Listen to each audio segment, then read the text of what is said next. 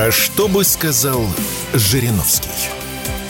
Программа о том, как обустроить Россию по заветам Владимира Вольфовича. У микрофона Владимир Варсобин и э, передача, еженедельная передача о э, наследии Жириновского, о том, как оно себя сейчас, сейчас чувствует. А нужно сейчас, конечно, посмотреть, как ЛДПР прошли вот эти выборы. А, многие э, говорили, э, буквально полгода назад хоронили партию, говорили, что вряд ли э, получится что-то стоящее без ее создателя. Но сейчас вот крэш-тест пройден, и мы сейчас, и сейчас мы подведем какие-то итоги.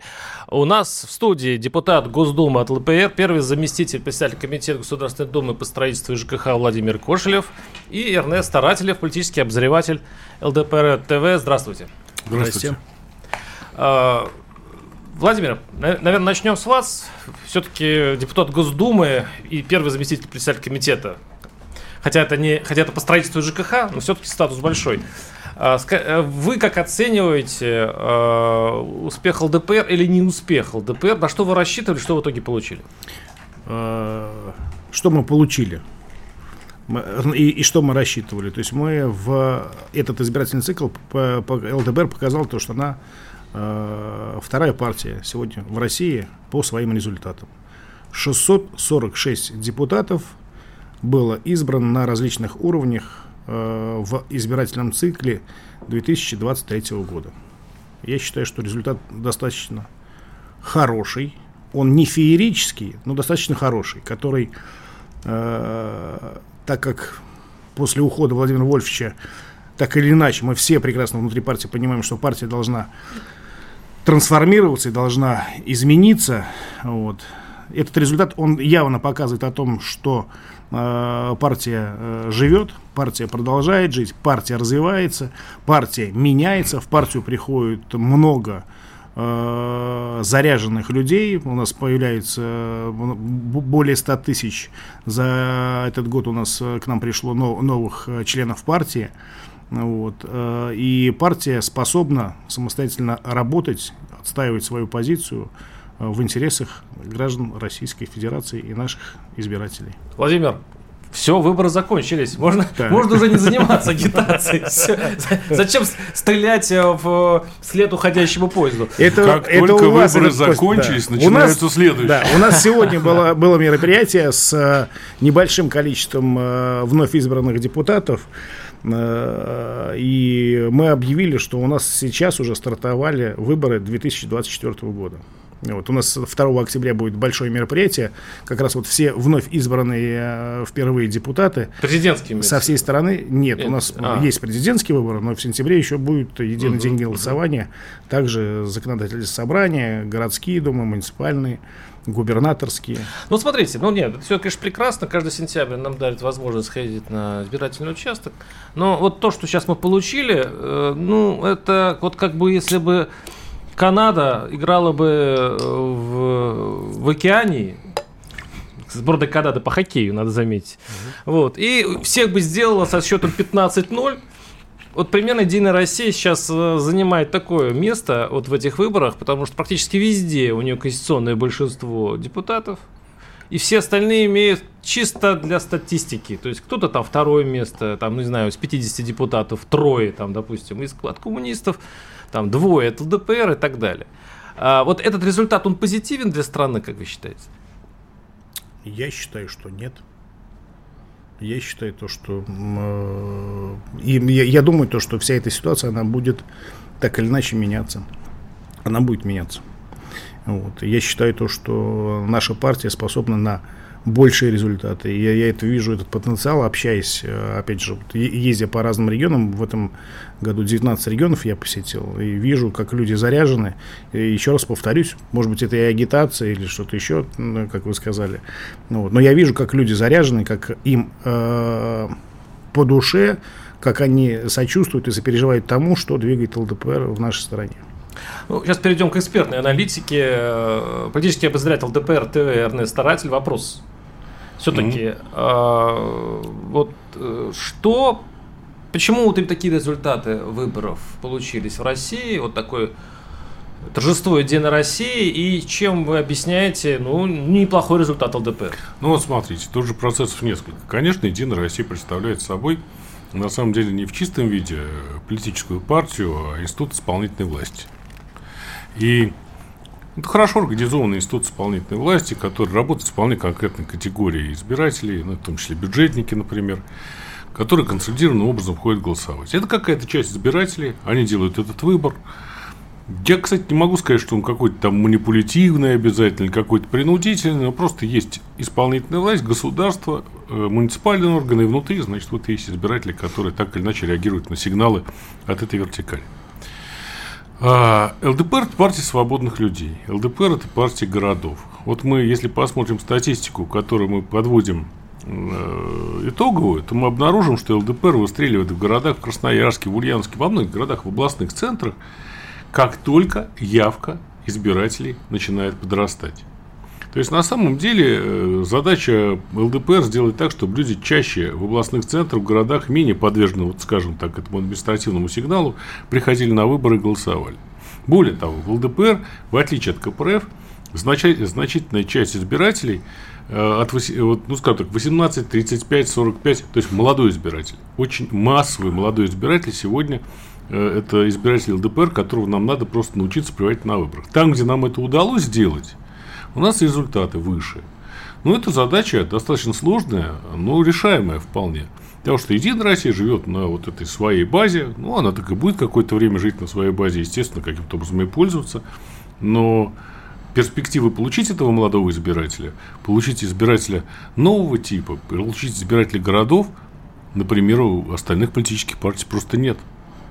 Даже КПРФ, я, я сейчас да. два слова добавлю. То есть у нас по всем социологическим исследованиям процент выше именно в исследованиях, когда люди, кому вы э, отдаете свое предпочтение, uh-huh. да, за кого вы пошли голосовать.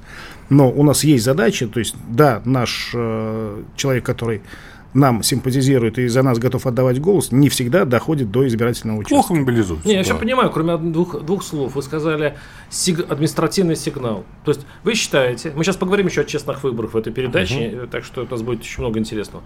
То есть вы считаете, что вот этот административный сигнал каким-то образом волшебным э, аккумулирует прям голоса? Это, ну, конечно. Это, это, это, ну, это, это, это все по-честному? Административный ну, это, это сигнал, по... там ну, никакого волшебства нет. Ну, там конкретный сигнал. Я объясню. В этом нет ничего, ничего на самом деле нечестного. Просто есть, э, есть партия исполнительной власти, это Единая Россия. Есть, предположим, глава района. Так. Вот глава района, и вот вокруг люди, которые живут вокруг этого главы района. Он со, со всеми находится на связи, у него есть соответствующие инструменты. Люди, которые к нему как-то относятся, с ним как-то работают. Он говорит, ребят, сходите, проголосуйте за Единую Россию. Я не могу сказать, что это прям вот вброс или там какая-нибудь манипуляция. Это на самом деле использование своего положения. То есть ну, это, это партия власти. Ну погодите, ни в одной стране мира партия власти себя по-другому не ведет. Везде, где партия власти, э, партия приходит к власти, она всегда использует исполнительный и административный ресурс. Ну как, например, Чтобы они говорили было... бюджетникам, идите проголосуйте ну, а что вы думаете, в какой-нибудь Хакасии коммунисты не используют, что ли, административного ресурса? Или в каком-нибудь Ульяновске коммунисты не используют административного ресурса? В каком-нибудь Чикаго? В Чикаго в каком-нибудь не используют административный ресурс. Не знаю голосование по не почте, да бросьте. Не знаю. Естественно. Конечно, для этого к власти приходит, чтобы власть удерживать. Я не говорю, что это хорошо. Законный способ. Ну, это законный способ, если мне Петр Иванович позвонит и скажет, здрасте, вы, вы же с нами в одном районе живете, сходите проголосуйте. Это административный сигнал. Своих подними там только, да, ладно? Там сходи-то. Все 15 тысяч человек да, твоих бюджетников, да, подними, да, пожалуйста, да. дорогой, ладно? Ну, я понимаю, что в этом есть э, нюанс, что города, которые более, более в этом смысле менее зависимы от административных ресурсов и более свободны, пока не поднимаются так э, на наш сигнал. Но когда они поднимаются, мы видим эти цифры. И эти цифры в пользу ЛДПР. Давайте посмотрим слушаем искусственный интеллект, это наш э, такой, такой уже знак, э, не знаю, многие спорят, так качество или что-то такое потустороннее, но мы слушаем искусственный интеллект Жириновского. Давайте послушаем, как он оценивает э, эти прошедшие выборы. Региональные выборы 2023 года убедительно подтвердили, что ЛДПР остается ключевой политической силой, которую никто не смеет игнорировать. Мы гордимся миллионами прекрасных граждан России, которые яростно поддерживают нас, потому что хотят видеть свою страну честной, сильной и свободной, где в первую очередь учитываются интересы русского народа. Наши враги мечтали о том, что ЛДПР не сможет жить без Владимира Жириновского. Но пусть они кусают локти и трясутся от страха, потому что ЛДПР жива и процветает. Мы являемся партией великих идей Жириновского, смелых действий и сильных людей. Мы партия, устремленная в будущее. А все остальные пусть нам завидуют. Да, ну, ничего не меняется в этом мире. У нас как будто все время идет какая-то предвыборная история, да, да. Вы же с представителем политической партии общаетесь. Не-не-не, я все понимаю, я все понимаю. Так, ну, как вам на самом деле искусственный интеллект Жириновского? Красавчик. Да. ну Это, как партийц вы говорите, да? Да. Понятно. Не, Ну, ну, я вообще, говорю- я говорю- не, не только как партийца, а как и человек, который непосредственно отношение имею к созданию искусственного интеллекта. Красавчик. Ну, ладно. Кстати, кстати, в прошлый раз он анекдот рассказал такой шикарный, что мы просто все тут удивились в студии, потому что искусственный интеллект Жириновского э, научился шутить. Это большой прогресс. Мы наблюдаем, как он развивается в процессе передачи. Это э, очень замечательно выглядит. А, так, ну, мы сейчас перейдем э, к следующей теме передачи, но для этого мы все-таки прервемся на несколько минут. Оставайтесь с нами, небольшой блок рекламы, мы вернемся в том же составе. А что бы сказал Жириновский? Программа о том, как обустроить Россию по заветам Владимира Вольфовича. А, У микрофона Владимир Варсобин. Напоминаю, что на студии Владимир Кошелев, депутат Госдумы ЛДПР, а, первый заместитель председателя Комитета Государственной Думы по строительству и ЖКХ и политический обозреватель ЛДПР ТВ Эрнест Старатель. А мы, э, в принципе, как мы закончили говорить об итогах э, э, выборов, Ну, которые прошли? наверное, еще важный момент, который можно отметить, то, что все-таки в рамках СВО и когда э, до всех граждан доходит история, что э, просто русскую цивилизацию хотят уничтожить, постепенно до общества это доходит. Медленно, к сожалению, не так быстро, как хотелось бы, но доходит. И, э, то есть, когда тебя просто хотят убить, естественно, э, идет консолидация вокруг власти, и вокруг единения, то есть одного единого ядра, вот, для того, чтобы происходила в, в стране мобилизация. Вот. Но я думаю, мы после нашей победы так или иначе все равно столкнемся с тем, то, что э, в стране надо менять и экономические подходы, и развивать ее гораздо большими и быстрыми темпами. И с коррупцией надо бороться другими методами и э, го- гораздо эффективнее. И вы Вот. И столкнетесь? все это м, э, как раз и предлагает и делает партия ЛДПР. Только вы столкнетесь с древним русским правилом, ну не только русским. Победители не судят. Нет, победить, конечно, не стоит, но вы понимаете, какая вещь. Вот когда есть кандидаты от Единой России, ребята, которые воюют на фронте, да, ну, понятное дело, что с ними конкурировать и рука не поднимется. Ну, потому что ребята воюют, и есть ребята, которые воюют на фронте, одновременно баллотируются. а это ведь- их дело вообще. Ну, какая Может быть, это разные профессии? Нет, а это Нет. нет, ну это бывший депутат законодательного собрания, это бывшие, ну просто мужики военные в прошлом, они вот пошли, взяли, пошли самостоятельно и воюют. Они есть и в ЛДПР такие люди. Ну, как- когда у у нас Да. действующие депутаты находятся на передке, когда мы туда уезжаем, а, везем гуманитарку в, во, во все эти освобожденные территории, в школы, в поликлиники, в больницы, в э, парням на передок. То есть, э, на самом деле, то есть это делает сейчас э, каждого человека, и неважно, к какой партии он относится. Конечно. Вот. А, другой вопрос, то, что мы все-таки являемся, являемся оппозиционной партией, да, и в тех условиях, в которых сейчас находится страна, то есть, я еще раз повторюсь, мое четкое э, убеждение и мнение, то, что не, не просто нашу страну, а всю русскую цивилизацию хотят уничтожить. Вот. э, Когда ты приезжаешь в Донецк, когда ты приезжаешь э, в Горловку, общаешься с местными жителями, да, когда они рассказывают, э, с чем они столкнулись в 2014 году, в 2014 году, да, через что они проходили и сколько лет они ждали, пока мы туда придем, то есть у тебя пропадает вообще все вопросы. Один единственный вопрос, почему так долго мы ждали. Вот, э, Ну, интересно, вы мы тему сейчас подняли, э, Владимир. Просто мне вот сейчас, я смотрю, что пишут наши читатели. Я давно смотрю, я тут сижу неделями и наблюдаю. Я вам скажу, что, э, ну вот сейчас, допустим, пишут, а когда отмените пенсионную реформу? Разные житейские вообще-то вопросы людей интересуют. И вот тема СВО, которую вы говорите, что там консолидация, вообще-то говоря, идет, социологи говорят о другом. Идет речь о рутинизации всего, всей этого, этой СВО, и э, люди больше заняты своими э, жизненными проблемами. И они считают это проблемой, потому что как бы такая вот есть расслабленность населения. А другие говорят, что на самом деле государство делает все, чтобы люди ну, занимались своими личными делами и как бы вот экономику строили и так далее, а СВО СВО. Это... Ну, вы знаете, как вот я, Владимир, если можно, отвечу на ваш вопрос. Я, я вот... Кстати, по поводу пенсионной реформы заодно еще да, скажите. Да, да, тоже, да, да. вот про пенсионную реформу тоже скажем, но вот по поводу ситуации СВО, я вот из Куйбышева родом, да, у нас там запасная столица. Запасная столица, и, соответственно, в оперном театре, ну, сейчас это оперный театр, это областной, а тогда это здание, в здании оперного театра современного, большой театр в эвакуации вместе со всем правительством, да, вот в эвакуации Шостакович, да, все. Большой театр построил, поставил 9 премьер. Жизнь во время войны не останавливается. Это же у нас представления такие какие-то книжные из художественных фильмов про войну. Жизнь не останавливается. Она, конечно, живет. Не такой степени, как у До нас такой сейчас. степени, когда 9 пример большого театра в городе Куйбышеве произошло, там, условно говоря, за там, сколько лет там этот большой театр находился да, в, городе, в городе. Поэтому, на самом деле, день, конечно, жизнь, конечно, идет. И понятно совершенно, что люди на это реагируют, и в чем Владимир Алексеевич прав, они реагируют и на справедливость, и на нарушение закона, и вспоминают пенсионную реформу. И, безусловно, вот это некоторое напряжение относительно того, что нужен был какой-то другой выбор, другой какой-то взгляд на развитие страны, он есть. Другой вопрос, о чем мы с вами говорим. Э, наши с вами слушатели, а наши с вами слушатели это все-таки жители больших городов о многом – не только больших, но и больших тоже, они ведь на выборы не ходят, или ходят меньше, или хуже мобилизуются. И мы в социологии видим, сколько у нас сторонников, и мы видим, сколько из наших сторонников пришли на избирательный участок. Это наша, конечно, недоработка, но и их тоже. А почему люди не ходят на выборы? Ну, вот об этом надо поговорить и подумать. Мы поговорим об этом, да, да. Это у нас следующая будет тема. Вот она угу. действительно, она имеет объективные, но и субъективные вещи, потому что, может быть, иногда государство в свое время перестаралось, э, э, в общем, с тем, что люди не ходили на выборы, а теперь уже, как говорится, поздно. Но мы сейчас переходим к другой теме. Виктор Бут.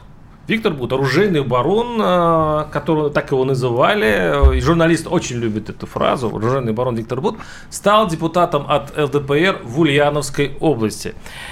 И вот э, искусственный интеллект э, значит, рвется объяснить, кто такой Виктор Бут. Послушаем его. Какой оружейный барон? Кто его так называет? Наверное, этот кокаиновый князь Зеленский. Или император таблеток от маразма Байден. Не повторяйте вражеские глупости. Виктор Бут – честный русский человек, которого оболгали и много лет держали в плену американские странные ковбои. Я рад, что теперь он на свободе и может служить России. Ну да, искусственный интеллект меня уже пугает, в принципе. Э, ну, он уже освоил ненормативную лексику. Все было по... Я боюсь, придется запикивать. Все было в норме. Ну вот, вот, значит, ворвался искусственный интеллект, начал меня править, э, спорить, значит, э, это не оружейный оборот. Ну ладно, хорошо. Ну, Виктор Бут, в общем, стал депутатом от Ульяновской области. Вот, а теперь у меня вопрос как депутатам, как э, к, людям, партийцам, потому что вы понимаете, что э, депутат это не просто хороший значок на пиджаке. Mm-hmm. Это вообще-то делами надо заниматься и быть в курсе того, что ты делаешь. Человек, который ну, лет 15 просидел, сколько, ну, в общем, ну, лет, по-моему, 12, 14. 14 лет просидел э, в тюрьме, пусть и иностранный. Но вот как вы оцениваете, пригодится ли Ульяновской области Виктор Бут? Ну, я э, с Виктором Анатольевичем хорошо знаком. Э, первое, э, я могу сказать то, что это абсолютно, абсолютно не сломленный человек, э, находясь в заключении, умудрился выучить еще несколько иностранных языков.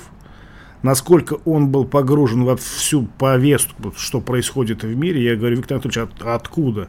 Оказывается, то есть там можно через... Э, э, я, как сейчас боюсь ошибиться, ну, в консульстве, то есть выписывал все эти газеты, э, журналы, э, интернета там нет, и он все из печатных изданий, всю повестку черпал, все, что происходит в мире. А там есть у них обязательства предоставлять вот эти вот все издания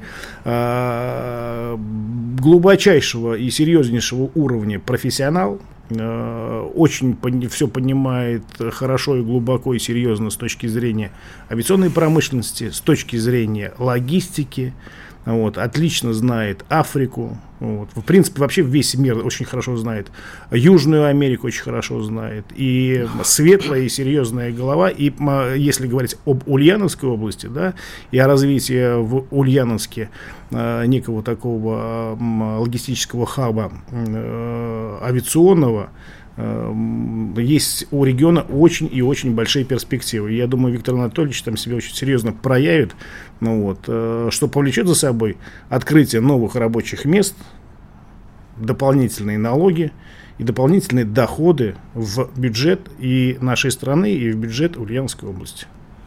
А есть какое-то добавление? Вот там же в Ульяновске же на самом деле особая портовая зона, экономическая зона особая которая построена вокруг аэропорта Восточный, достаточно серьезное инфраструктурное такое явление.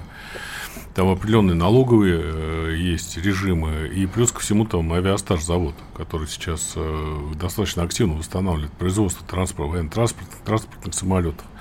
А вот Владимир э, Алексеевич ну, ближе знаком с Виктором Анатольевичем, но я тоже как бы с ним неоднократно общался. Ну, действительно, то есть, э, понимаете, что это такое было? Это человек, который умудрился ну, вот слово такое, может быть, даже как не знаю, как подобрать. Ну, вот умудрился, да, в 90-е годы на базе брошенных э, э, аэрофлотом самолетов выстроить одну из крупнейших транспортных компаний э, на африканском континенте, который мотался и в Латинскую Америку, и по Европе, и огромное количество грузов перевозил. Вот. И, конечно, насчет оружейного обороны это все Голливуд. Это пригодится это там. Голливуд. Это Голливуд. Да, это Голливуд. Ну, конечно. Нет, но, короткий но... вопрос. Короткий вопрос, угу. мы сейчас уйдем на рекламу. Почему вот Луговой, Бут, я всех хотел спросить. Почему именно в ЛДПР? То есть вот эти люди, которые возвращаются, которых, значит, которые бегут с э, Запада под обвинениями разными, уголовными делами, часто оказываются ЛДПР. В чем фишка? А где же должны быть защитники России в КПРФ, что ли? Я не знаю. Почему нет? Ну, ну, вот потому, потому что, что нет. Потому что нет. Ну, потому что ЛДПР это партия вот таких свободных парней. Это стиль. И Жириновский был таким же. Это стиль. Э, ЛДПР это стиль, это партия свободных парней, свободных русских парней, которых иногда не принимает мир. Вы вспомните, сколько Ой, санкций знаю, было наложено на Владимира свободных да? парней. Ну ладно, мы сейчас прервемся на небольшой блок э, новостей. Оставайтесь с нами. А что бы сказал Жириновский? Программа о том, как обустроить Россию по заветам Владимира Вольфовича. Да, кстати, сейчас поговорим о заветах, разберемся в них. Э, у нас в студии Владимир Кошелев, депутат Госдумы от ЛДПР, первый заместитель председателя Комитета Государственной Думы по строительству и ЖКХ и политический обозреватель ЛДПР ТВ Эрнест Старателев. Тема очень интересная. Мы сломали столько копий во время э, моего общения с Жириновским, мы спорили просто до хрипоты. Более нет. Вот, кстати, по этой теме я больше просто слушал его, потому что он говорил удивительные, Жириновский в свое время говорил удивительные вещи. Тема такая. Нужны ли людям честные выборы?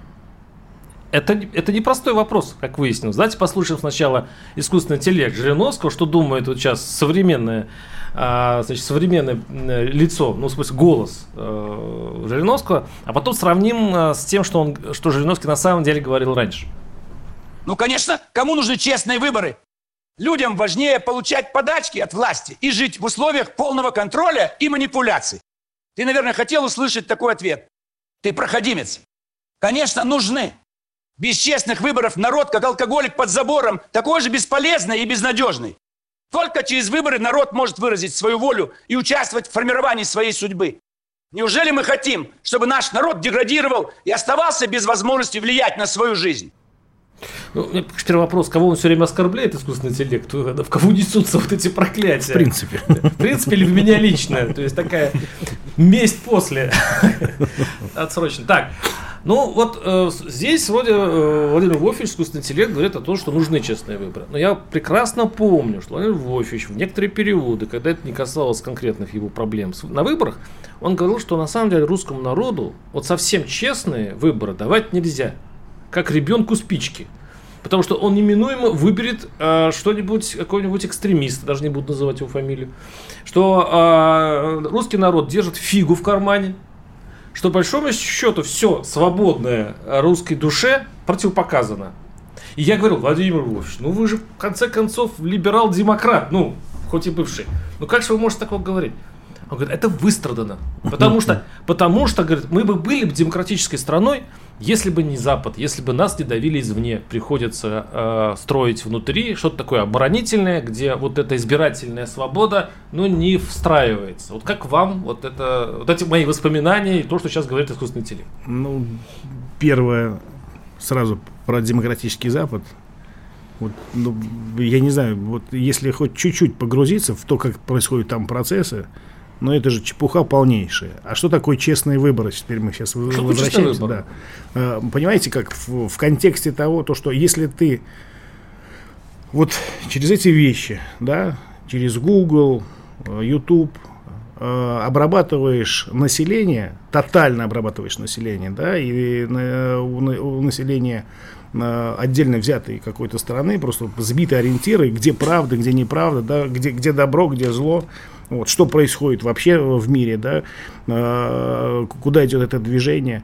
Эм, Иногда э, общество может просто быть оболванено, и вот ну, история, я так думаю, то, что о чем говорил Владимир Владимирович в конкретно в вашем разговоре, то есть можно же просто э, в такой морок загнать общество, да, и там сказать, выбирайте ну, вот, э, вот в, в том состоянии, в одурманенном, вот теперь сделай честные выборы. А да. какая разница, кто в, в морг ввергает? э, Если А разница, когда у тебя, если вот у тебя нет ориентиров... Власти и- и или ты- оппозиция? Может быть, соревнования, кто кого в общем, в эволюционном поле Ну, победит? просто есть еще и внешний фактор. Есть э, наша страна и э, партия власти, и оппозиционные партии, есть наша страна, да. Но все-таки мы не забываем, у нас так или иначе э, очень давно ведется, я еще раз повторяюсь, о чем мы сейчас заговорили чуть, ранее, да, э, идет очень серьезное движение.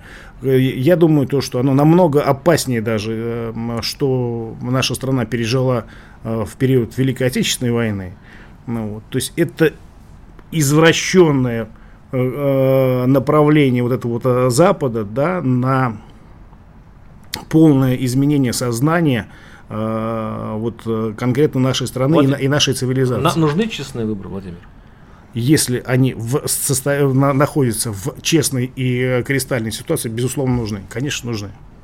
А, Эрнест, пожалуйста, ваше мнение. Ну, тут- Вообще, то, что вы сейчас прошли, вот э, партия ЛДПР через выборы, вы можете их назвать честными? И что такое вообще честный выбор? Нарушения были. Да, да, Я да, сам да, да. их лично фиксировал, и у нас э, в рамках этих выборов мы организовали э, сейчас э, первый раз за всю эту историю инцидент-центр Кольчуга, который разбирал все инциденты и перегибы на местах. То есть нарушения, естественно, были. Они у нас отфиксированы. Мы на некоторых участках отменяли результаты вот этих э, э, результатов голосования и были отстранены э, руководители вот этих избирательных участков.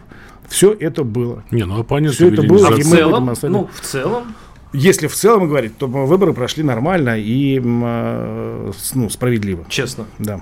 Есть такое слово. Так. Ну, ну да, конечно, там на оппоненты у нас вели незаконную агитацию, там много чего было, то есть как, люди же не очень стесняются, но понимаете, какая вещь? Тут ведь надо понимать, э, о чем говорит Владимир Вольфович. Безусловно, общество для того, чтобы э, выбирать э, демократически, должно быть подготовлено.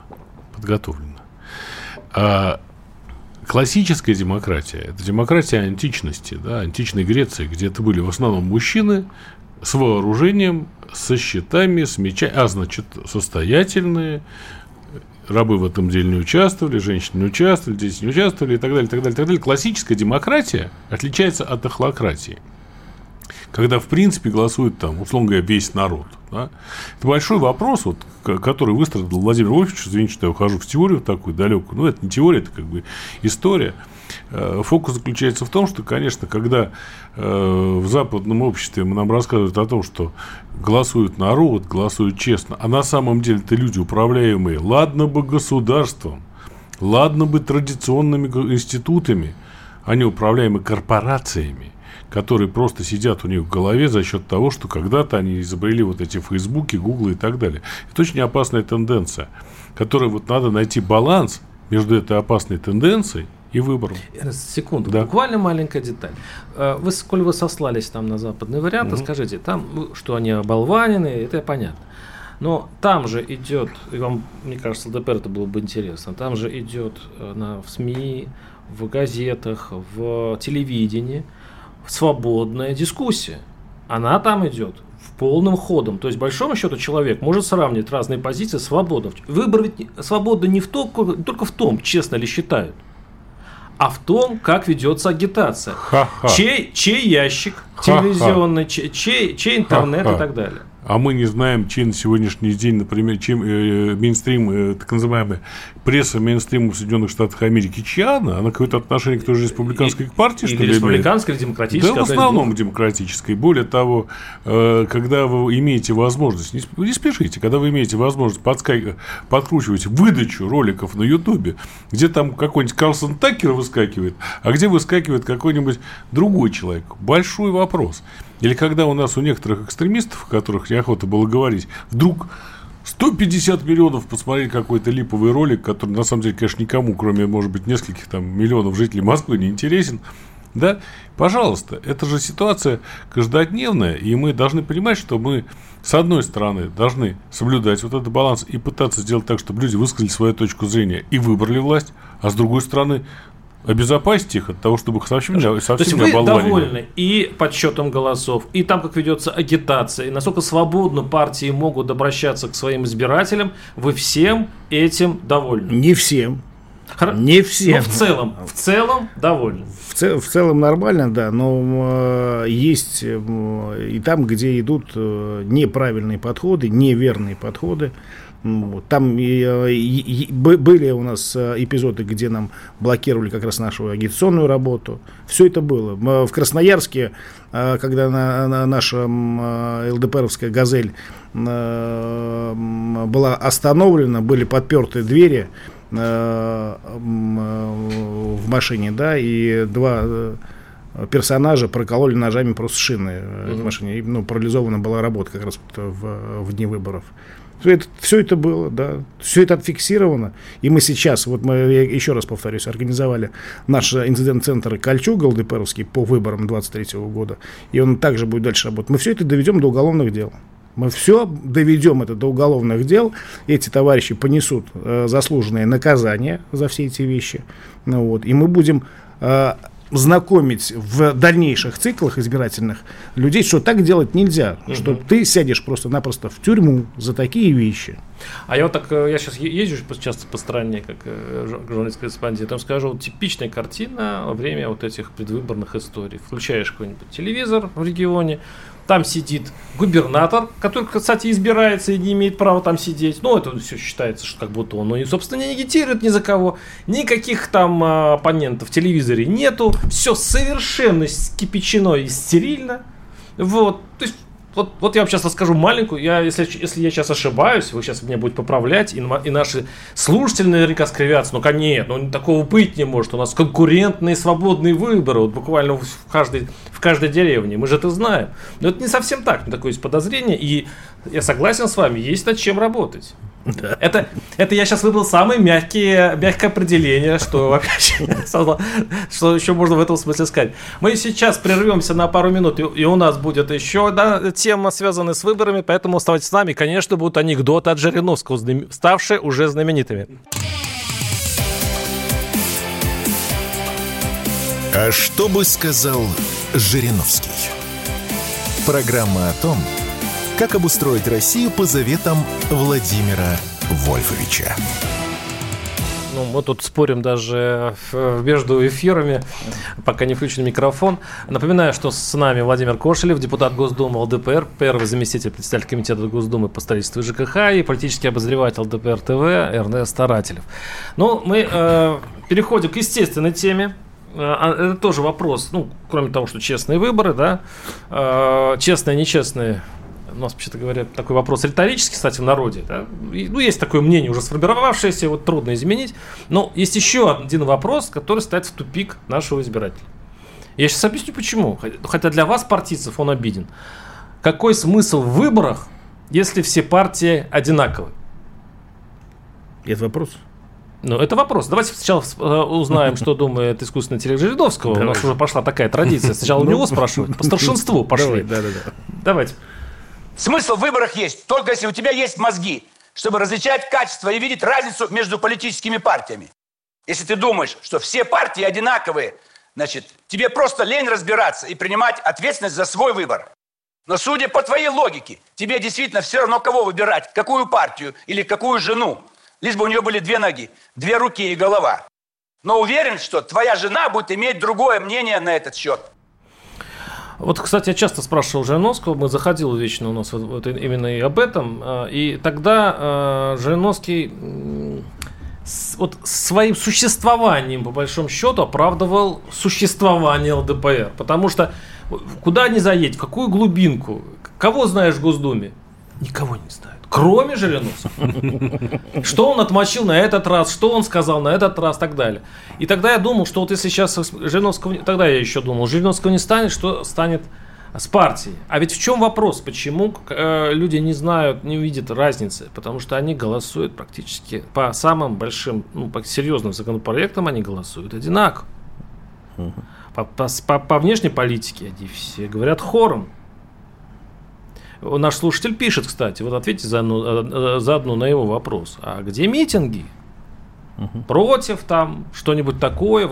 Как вообще вы обозначаетесь э, на, на ландшафте, кроме как э, сидя в, в, в скучных костюмах в Госдуме? Угу. Ну, рассказывайте. Ну, пусть подпишется на, хотя бы на мой телеграм-канал э, и по, увидит то, что не, не всегда все совпадает.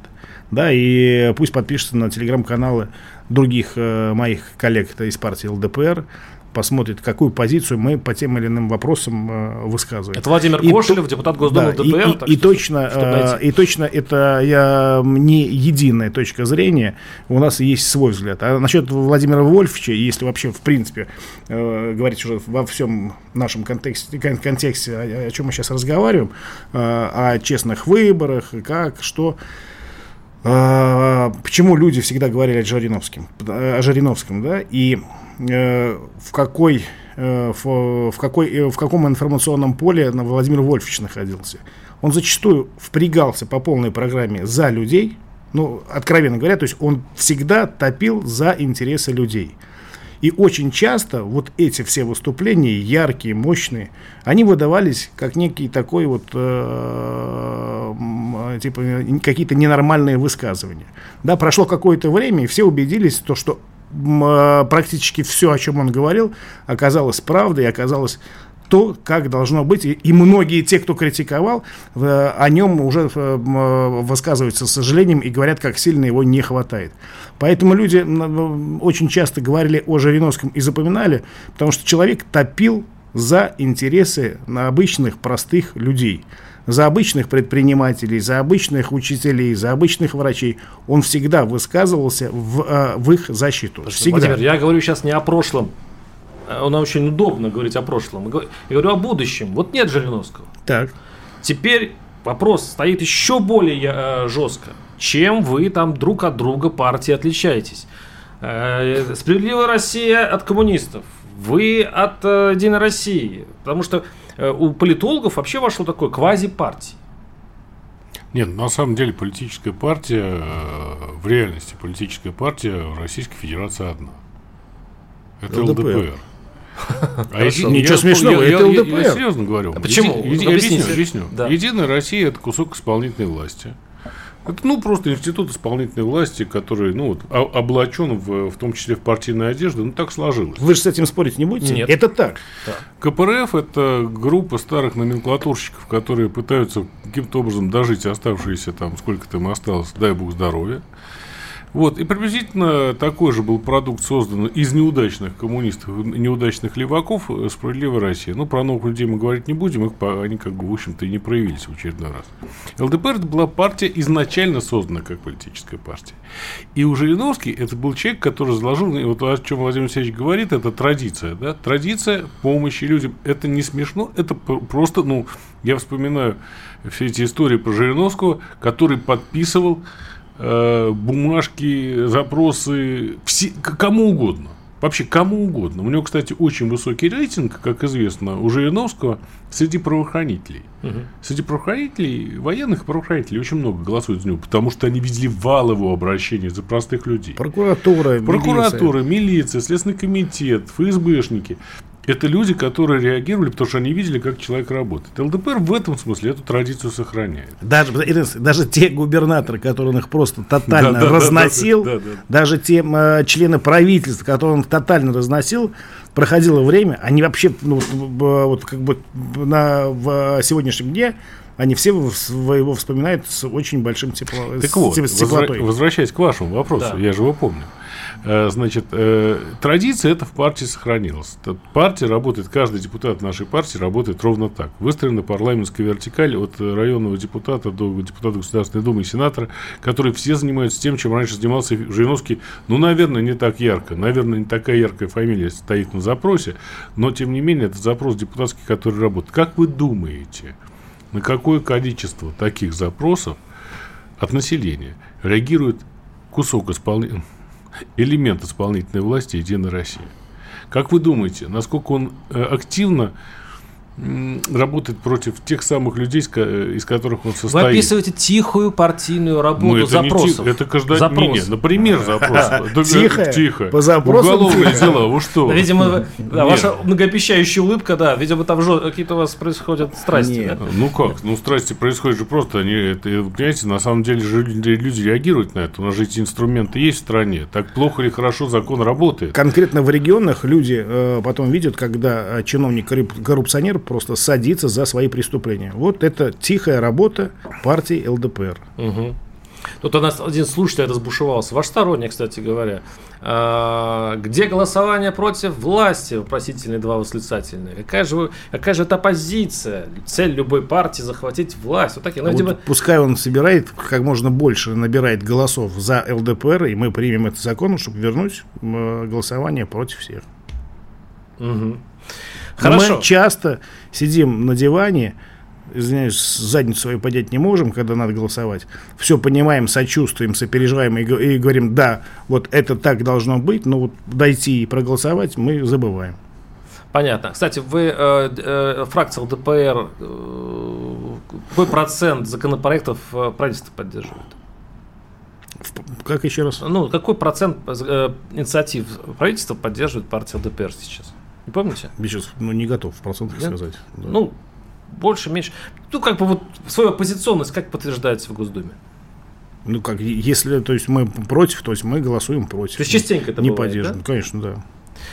Ясно. Либо против, либо мы от, ну, отказываемся голосовать по данному вопросу. Конечно, это бывает. Но еще раз повторюсь, мы проходим сейчас, как, у нас сейчас определенный исторический момент такой, который э, требует консолидации всего общества да, и мы призываем сейчас э, все партии объединиться. Сейчас мы наоборот, э, все оппозиционные партии призываем в, во многих вопросах поддержать правительство, потому что сейчас должны проходить четко, быстро принятые решения. Я сейчас еще раз да, говорю, да. это все касается именно э, специальной военной операции, да, и вот э, быстрых принятий решения, которые ведут нашу страну к победе. А это не рушит партийную систему? Ну, слушайте, как, если как? мы э, являемся патриотами нашей страны и топим за то, чтобы наша страна э, была победителем, что это может разрушить? Ну, и уровень проблем же разный, да, вы понимаете, муниципальные проблемы, одни региональные проблемы, другие.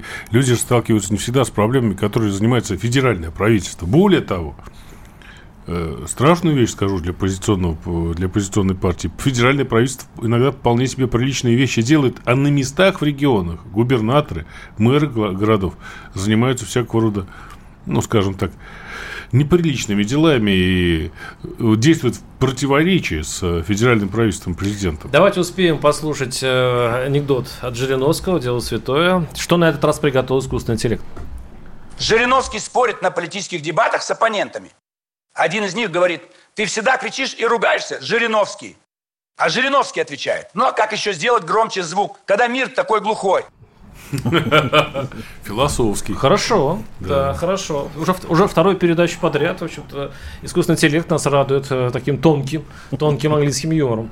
Э, ну, принципе, вот мы э, вкусили юмор Жириновского, ну, в принципе, эстетское удовольствие получили. И э, прощаемся с вами, все, это на неделю. И э, я напоминаю, что... Прошу прощения, прошу прощения. С нами был Владимир Кошлев, депутат Госдумы от ЛДПР, первый заместитель председателя комитета Госдумы по строительству и ЖКХ и политический обозреватель ЛДПР ТВ Эрнест Старатель. До свидания. Всего доброго. Спасибо. А что бы сказал Жириновский? Программа о том, как обустроить Россию по заветам Владимира Вольфовича.